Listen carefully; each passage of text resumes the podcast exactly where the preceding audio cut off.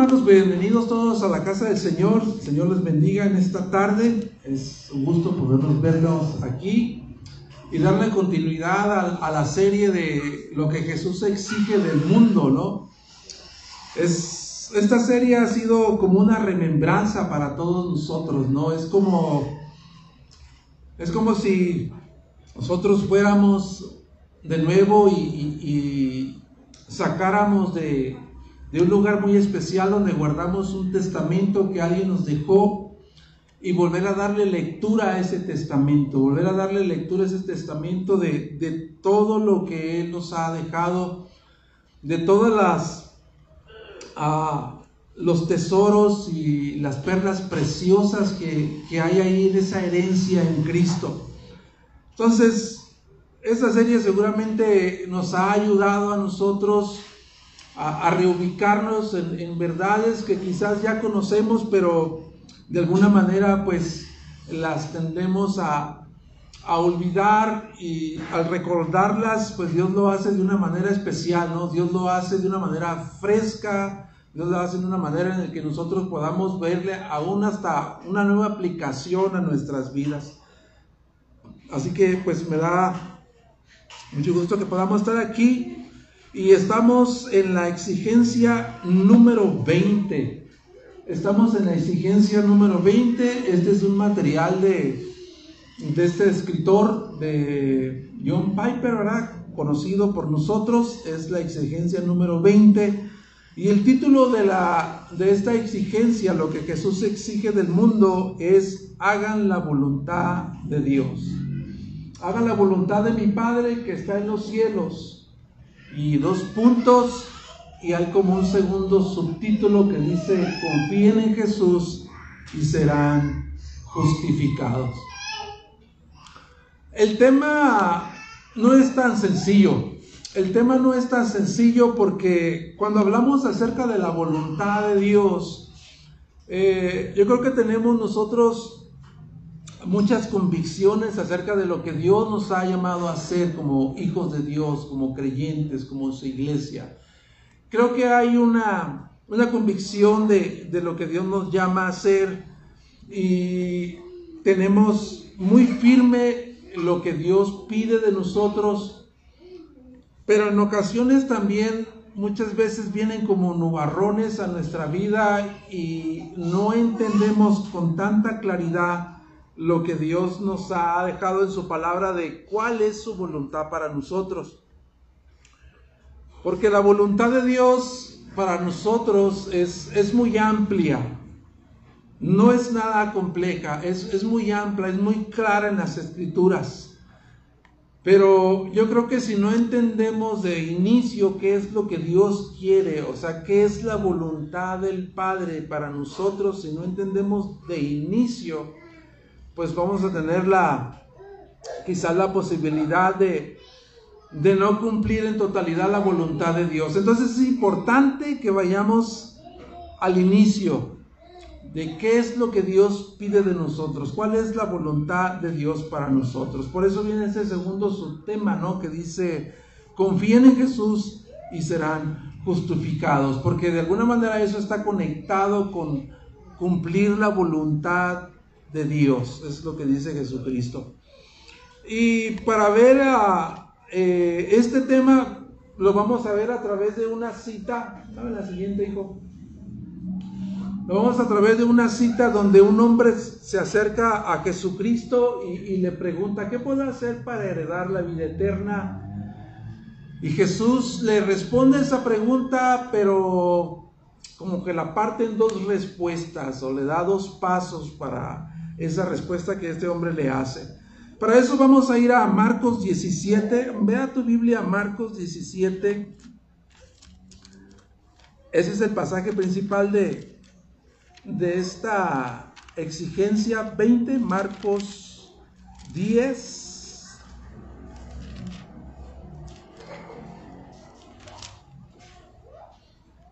¿Ya están ahí?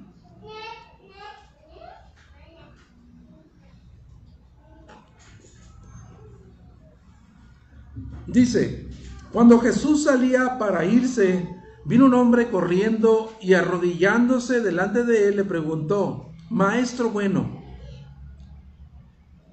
¿qué haré para heredar la vida eterna? Jesús le respondió, ¿por qué me llamas bueno? Nadie es bueno, sino solo uno, Dios. Tú sabes los mandamientos. No mates, no cometas adulterio, no hurtes, no des falso testimonio, no defraudes, honra a tu padre y a tu madre. Observa la respuesta de ese hombre. Maestro, todo eso lo he guardado desde mi juventud, dijo el hombre.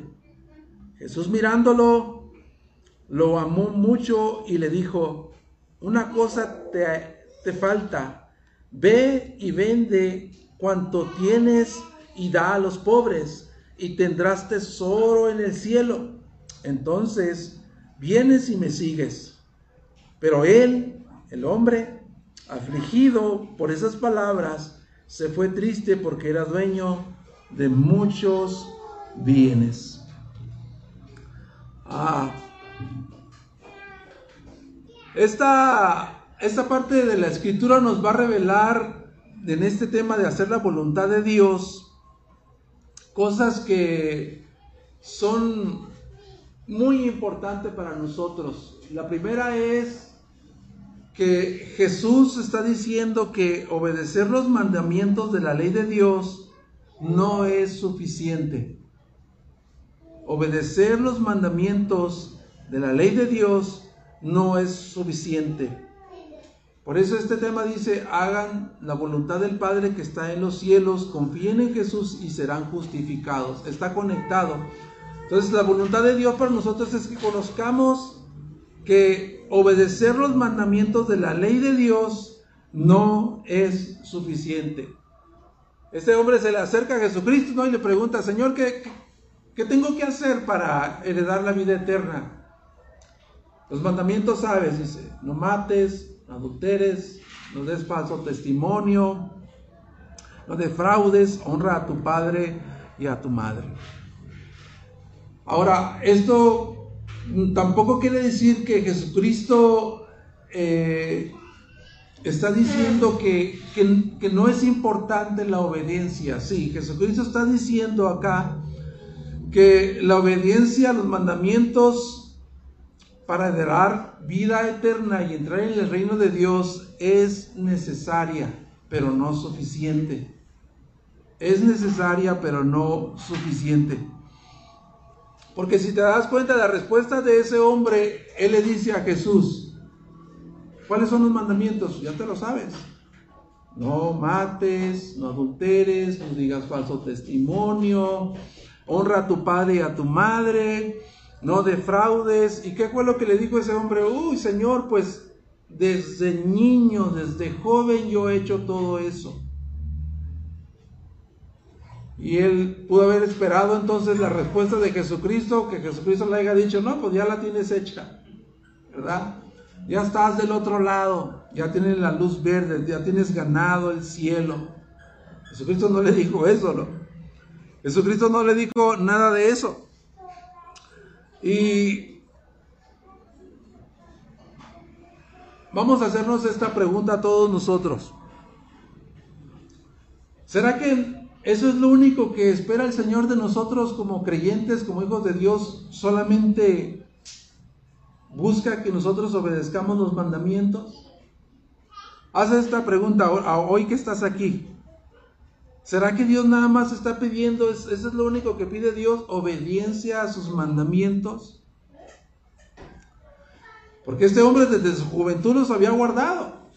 Este hombre los conocía desde su juventud, los había guardado. Y quizás en la vida de este hombre no había ningún comportamiento externo que dijera lo contrario. A lo mejor era un hombre muy respetuoso, que no andaba en chismes, que honraba a sus padres, que no cometió adulterio, que no había asesinado a nadie, quizás, ¿verdad? Fuera una persona así. Pero va de nuevo la pregunta, ¿es eso lo único que Dios pide de nosotros, obediencia a sus mandamientos? ¿Recuerdan lo que Jesús les dijo a sus discípulos en el Sermón del Monte en Mateo 5:20?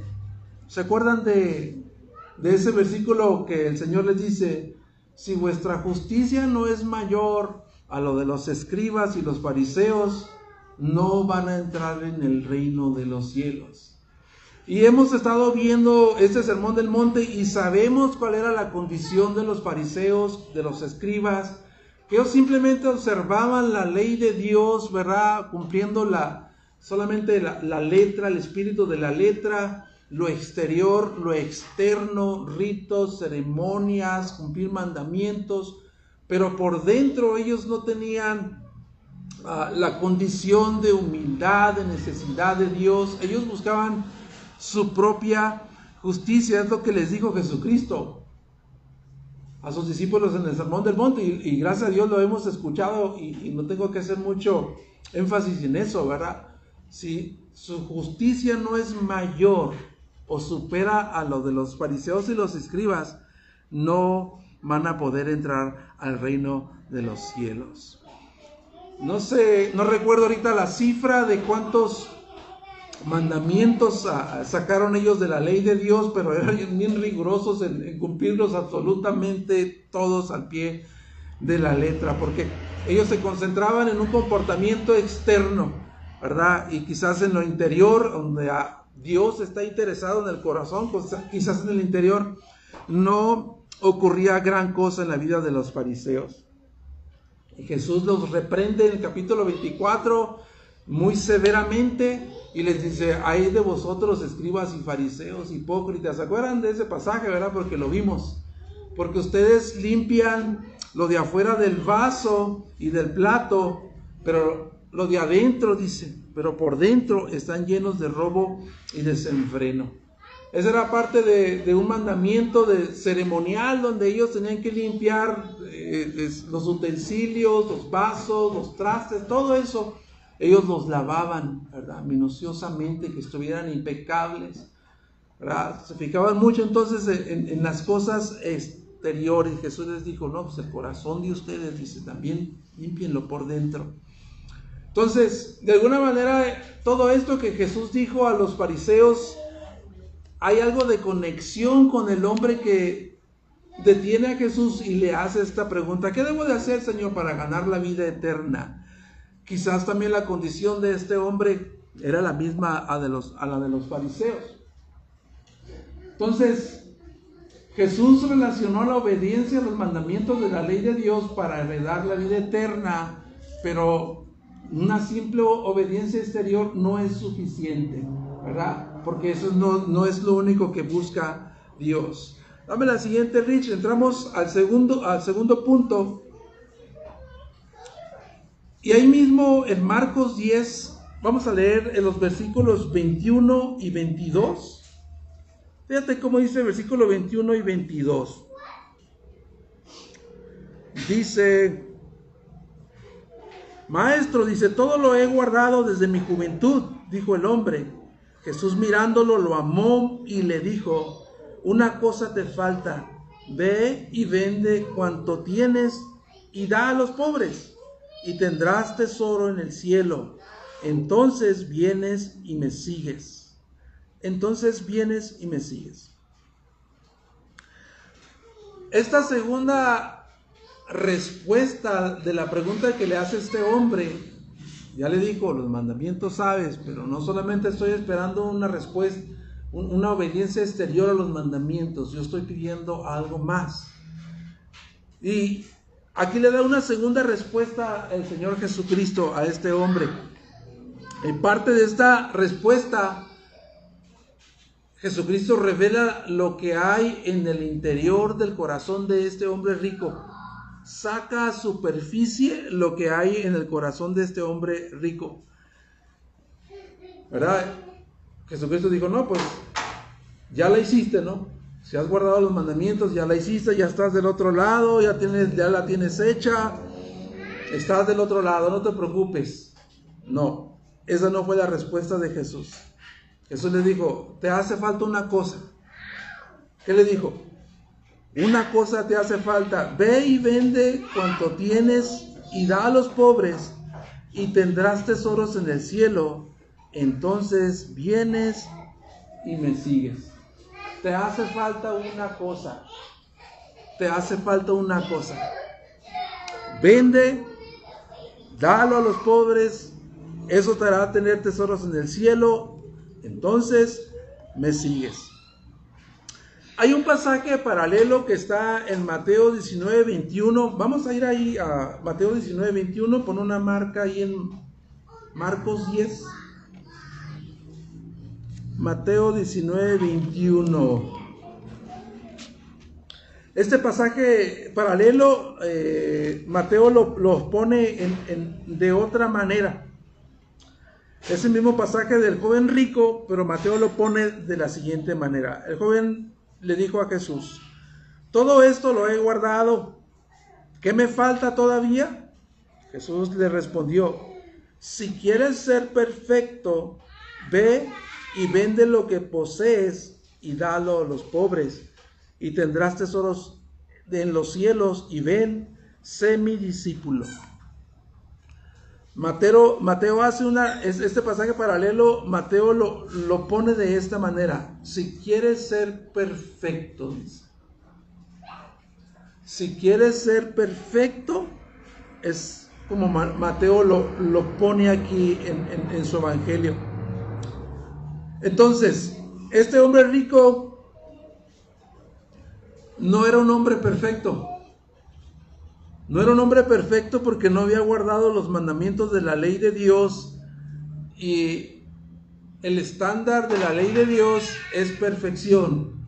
Y este hombre no era perfecto porque no había guardado los mandamientos de la ley de Dios de manera perfecta.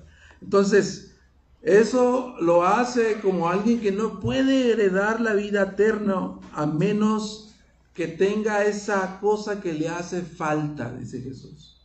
¿Quieres dar la vida eterna? La cosa que te hace falta es ser perfecto. ¿Quieres tener vida eterna? ¿Quieres heredar vida eterna? Necesitas ser perfecto. ¿Qué es lo que le falta entonces? Jesús le dijo, vende lo que tienes, dalo a los pobres y sígueme y serás perfecto. Entonces Jesús le ayuda a entender a este hombre, ¿verdad? Le ayuda a poder escudriñar su corazón y sacar lo que hay en su corazón a la superficie. Y le dice, necesitas reemplazar el apego o el aprecio que tienes por las cosas, por las posesiones, por el dinero. Y necesitas cambiar ese apego por un apego hacia mí saca a la superficie el apego que tenía este hombre a las posesiones y al dinero. Guardaba la ley. No había matado a nadie, ¿verdad? No había adulterado con nadie, no había hablado falso testimonio de nadie, honraba a su padre y a su madre, pero Jesucristo sacó al exterior, ¿verdad?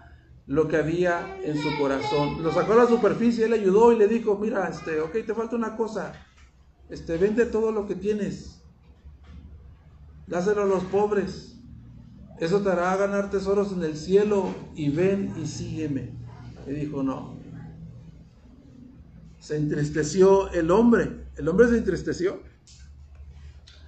Y a lo mejor hay un ejemplo que nos puede ayudar a, entender esto, ¿no? De, despojarse de lo que puede haber en nuestros corazones. Para poder nosotros eh, entender que que solamente Jesucristo nos puede poner en la posición de ser perfectos si confiamos en Él.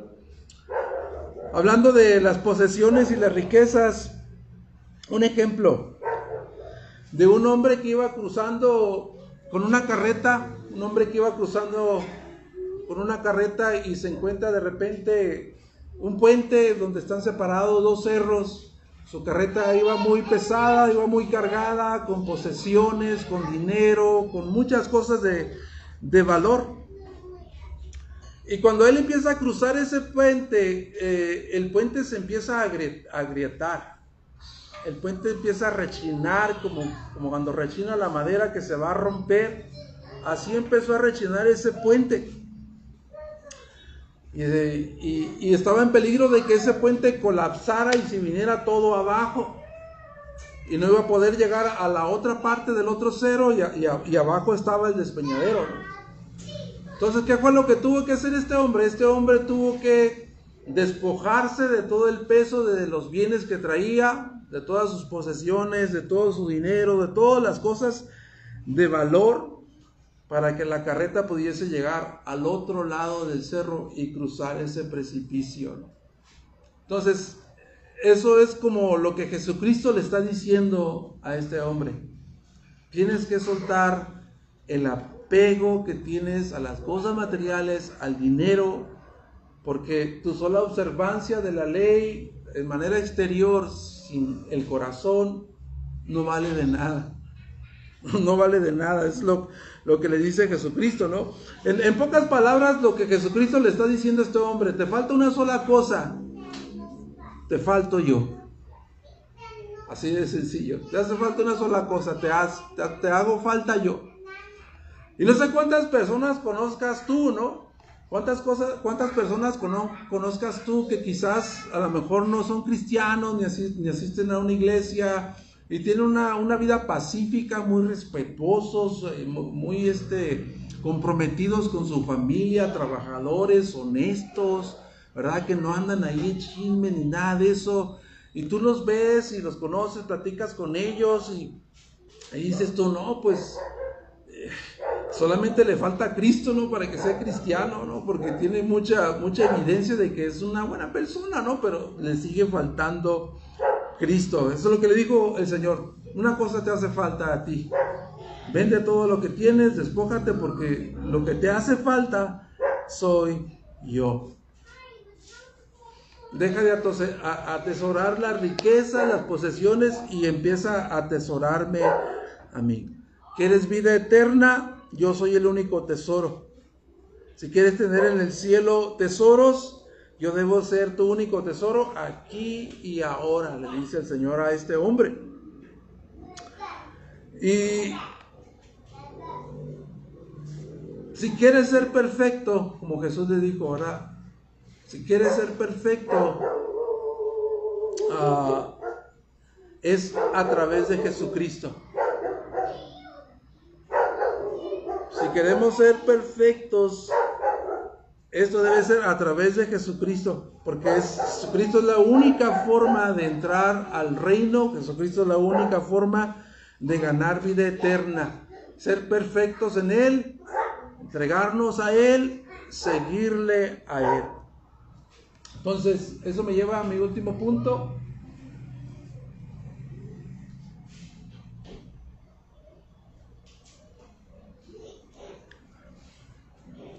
La perfección entonces es por medio de Jesucristo. La perfección entonces es por medio de Jesucristo. Y esta lección que el Señor le dio al, hombre rico es fundamental para nosotros, hermanos. Es fundamental para nosotros. Porque Jesús no está diciendo que guardar los mandamientos, ¿verdad? Él no está diciendo que guardar los mandamientos no sea importante es importante guardar los mandamientos. Es importante guardar los mandamientos. Pero Jesús está diciendo, si dependes únicamente para en guardar los mandamientos, es lo que le está diciendo a ese hombre, ¿no? Si dependes únicamente en guardar los mandamientos, no heredarás la vida eterna. Siempre te faltará algo, Jesús. Si pretendes solamente guardar mandamientos, cumplir mandamientos y pretendemos heredar vida eterna, siempre nos va a faltar Jesucristo. Siempre nos va a hacer falta Jesucristo.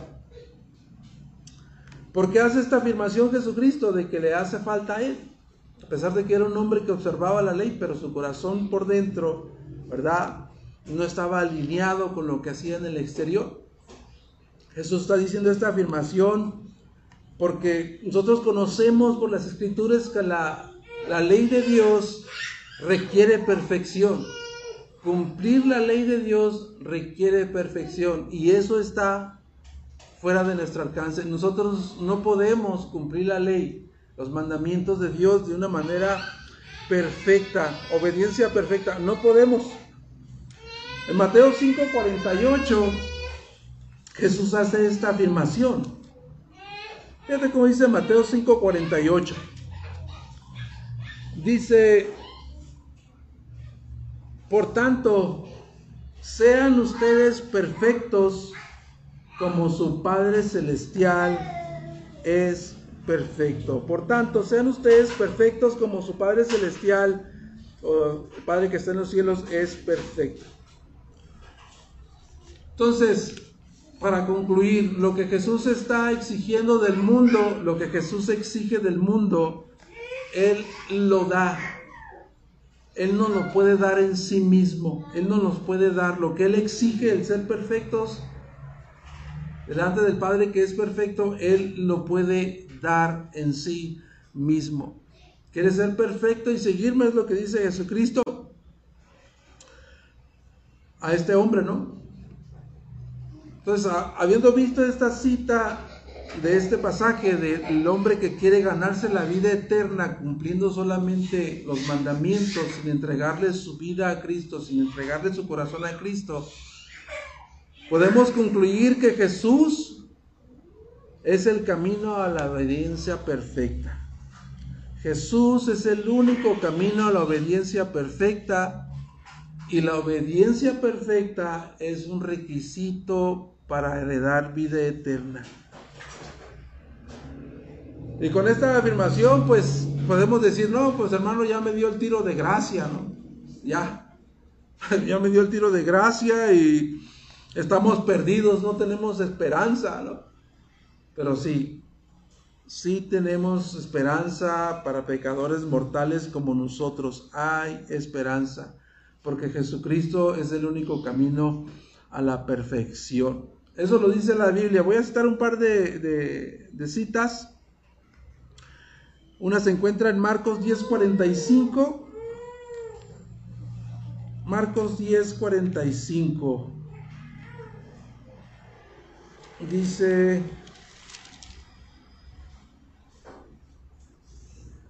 porque ni aun el Hijo del Hombre vino para ser servido, sino para servir y dar su vida en rescate por muchos.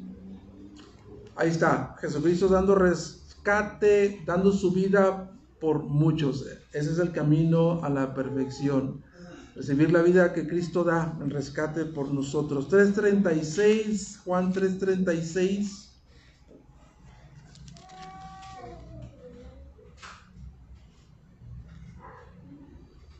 Dice, el que cree en el Hijo tiene vida eterna, pero el que no obedece al Hijo no verá la vida, sino que la ira de Dios permanece sobre él. Entonces, esas dos citas nada más, hay muchas, pero solamente estas dos citas nos muestran nosotros que la Biblia declara categóricamente que la vida y la muerte de Jesús son la única esperanza para nosotros de poder heredar vida eterna y escapar de la ira de Dios. Esa es la buena noticia del Evangelio. En Jesucristo, ¿verdad? Hay esperanza. Él es el camino de la perfección. Él es el camino para encontrar vida eterna y escapar de la ira de Dios. Entonces, por aquí puse algo. Regrésate a la otra.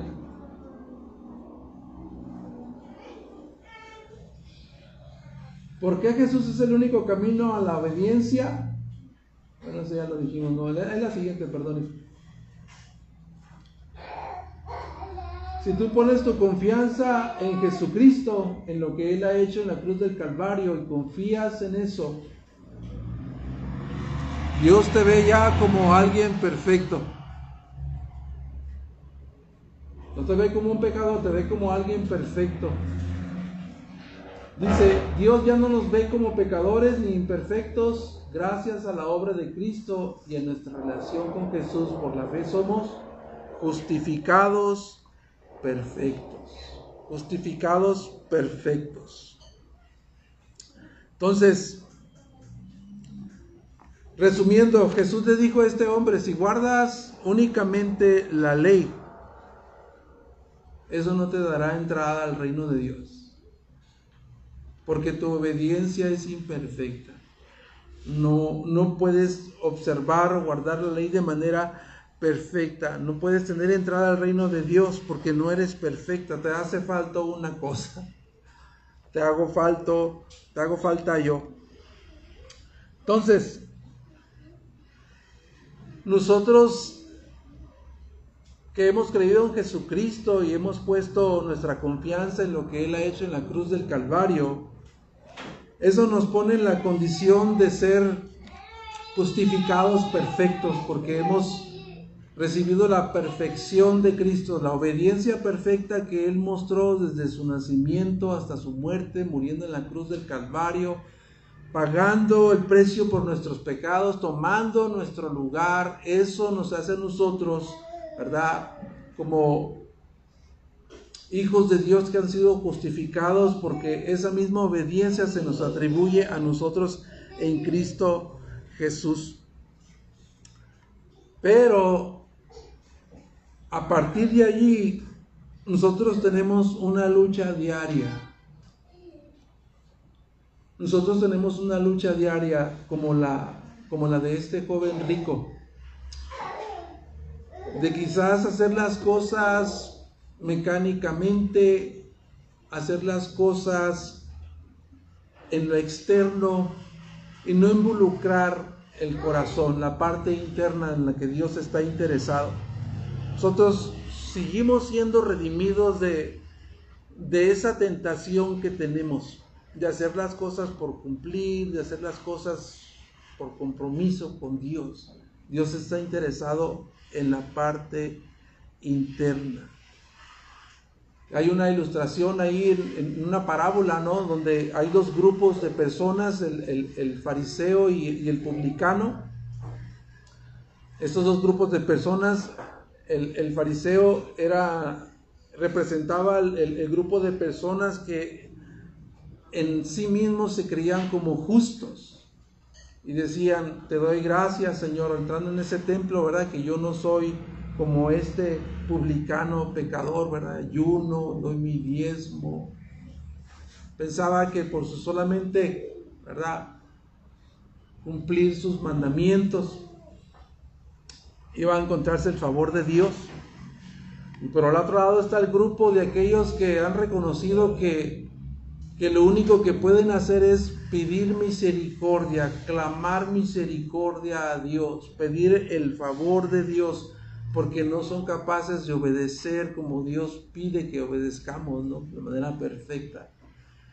Clama a Dios por misericordia y dice que esta parábola termina con, que este hombre, el fariseo, regresó a su casa y sobre él reposaba la ira de Dios, porque se creía justo en, sí mismo. Pero el hombre que ni siquiera quería levantar su rostro y pedía misericordia a Dios, ese hombre regresó a su casa justificado. Entonces, yo estoy seguro que tenemos luchas de esa clase nosotros. Y, tenemos que seguir siendo redimidos por el Señor y ayudarle, a, pedirle a Dios ayuda que nos conduzca a involucrar el corazón en todo lo que hacemos. En todo lo que hacemos. Vamos a orar, hermanos. Padre, te damos gracias. Gracias por este estudio, Señor. Gracias por esta palabra. Gracias, Señor, porque nos muestras nuestra condición, Señor.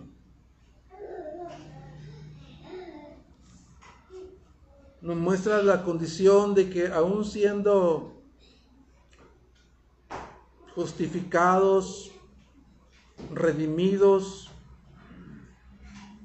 seguimos luchando con esta parte, Señor, de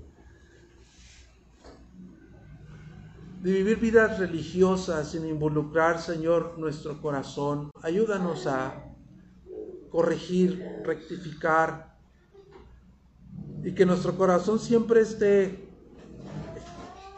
ahí latente, puesto en ti, en todo lo que nosotros hacemos, Señor. Gracias, Señor, porque en Jesucristo tú nos has acercado al camino de la perfección. Él, Él es el que ha cumplido la ley. Él es el que ha satisfecho la justicia tuya, Señor, y, y nosotros, por esa causa, podemos recibir ese precioso regalo, Señor, en Cristo. A la vista tuya, Señor, somos perfectos. A la vista tuya somos perfectos, aunque sigamos siendo pecadores. Esto es lo que significa hacer tu voluntad, Señor. La voluntad del Padre. Creer en Jesús y ser justificados. En esta tarde, Señor, yo te pido que si hay alguien aquí, Señor, en esta reunión que se ha estado esforzando, Señor, por obedecerte, que ha tratado, Señor, en, sus fuerzas, que ha tratado de vivir una vida, Señor, en la que quiera ganarse el agrado, la aprobación tuya por medio de su obediencia. Pido, Señor, que le muestres que le hace falta una cosa. Es Jesucristo. Es el camino a la perfección. es el que ha tomado nuestro lugar, Señor. Muéstrale la necesidad de Cristo. Muestra la necesidad de ver, Señor, que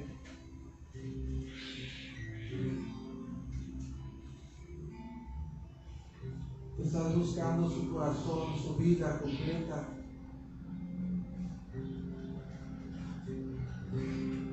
Necesitamos a Cristo.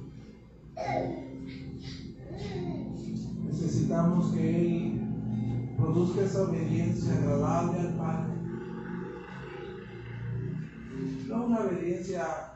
exterior, de apariencia, Señor. No deseamos eso.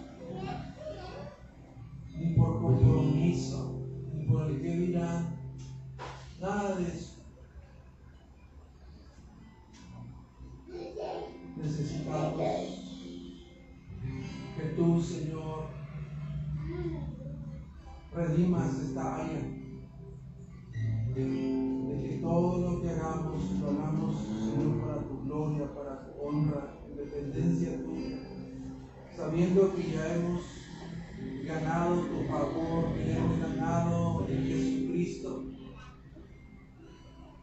la obra que Él hizo, la justificación en la cruz del Calvario que guía a esa persona, Señor. Los caminos, guía a esa persona, Señor. Muéstrale a Cristo. Muéstrale a Cristo.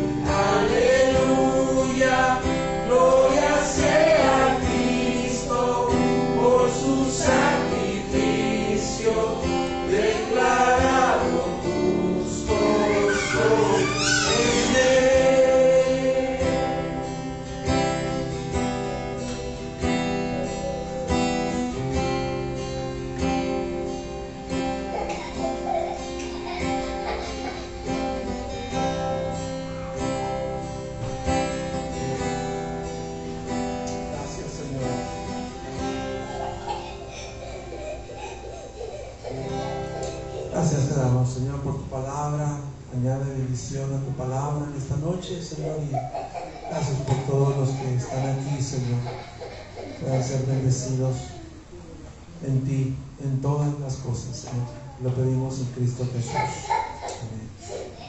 Bendiciones, amados hermanos. Quédense por favor un momento más. Por atrás preparamos un café con, con un rico panecito.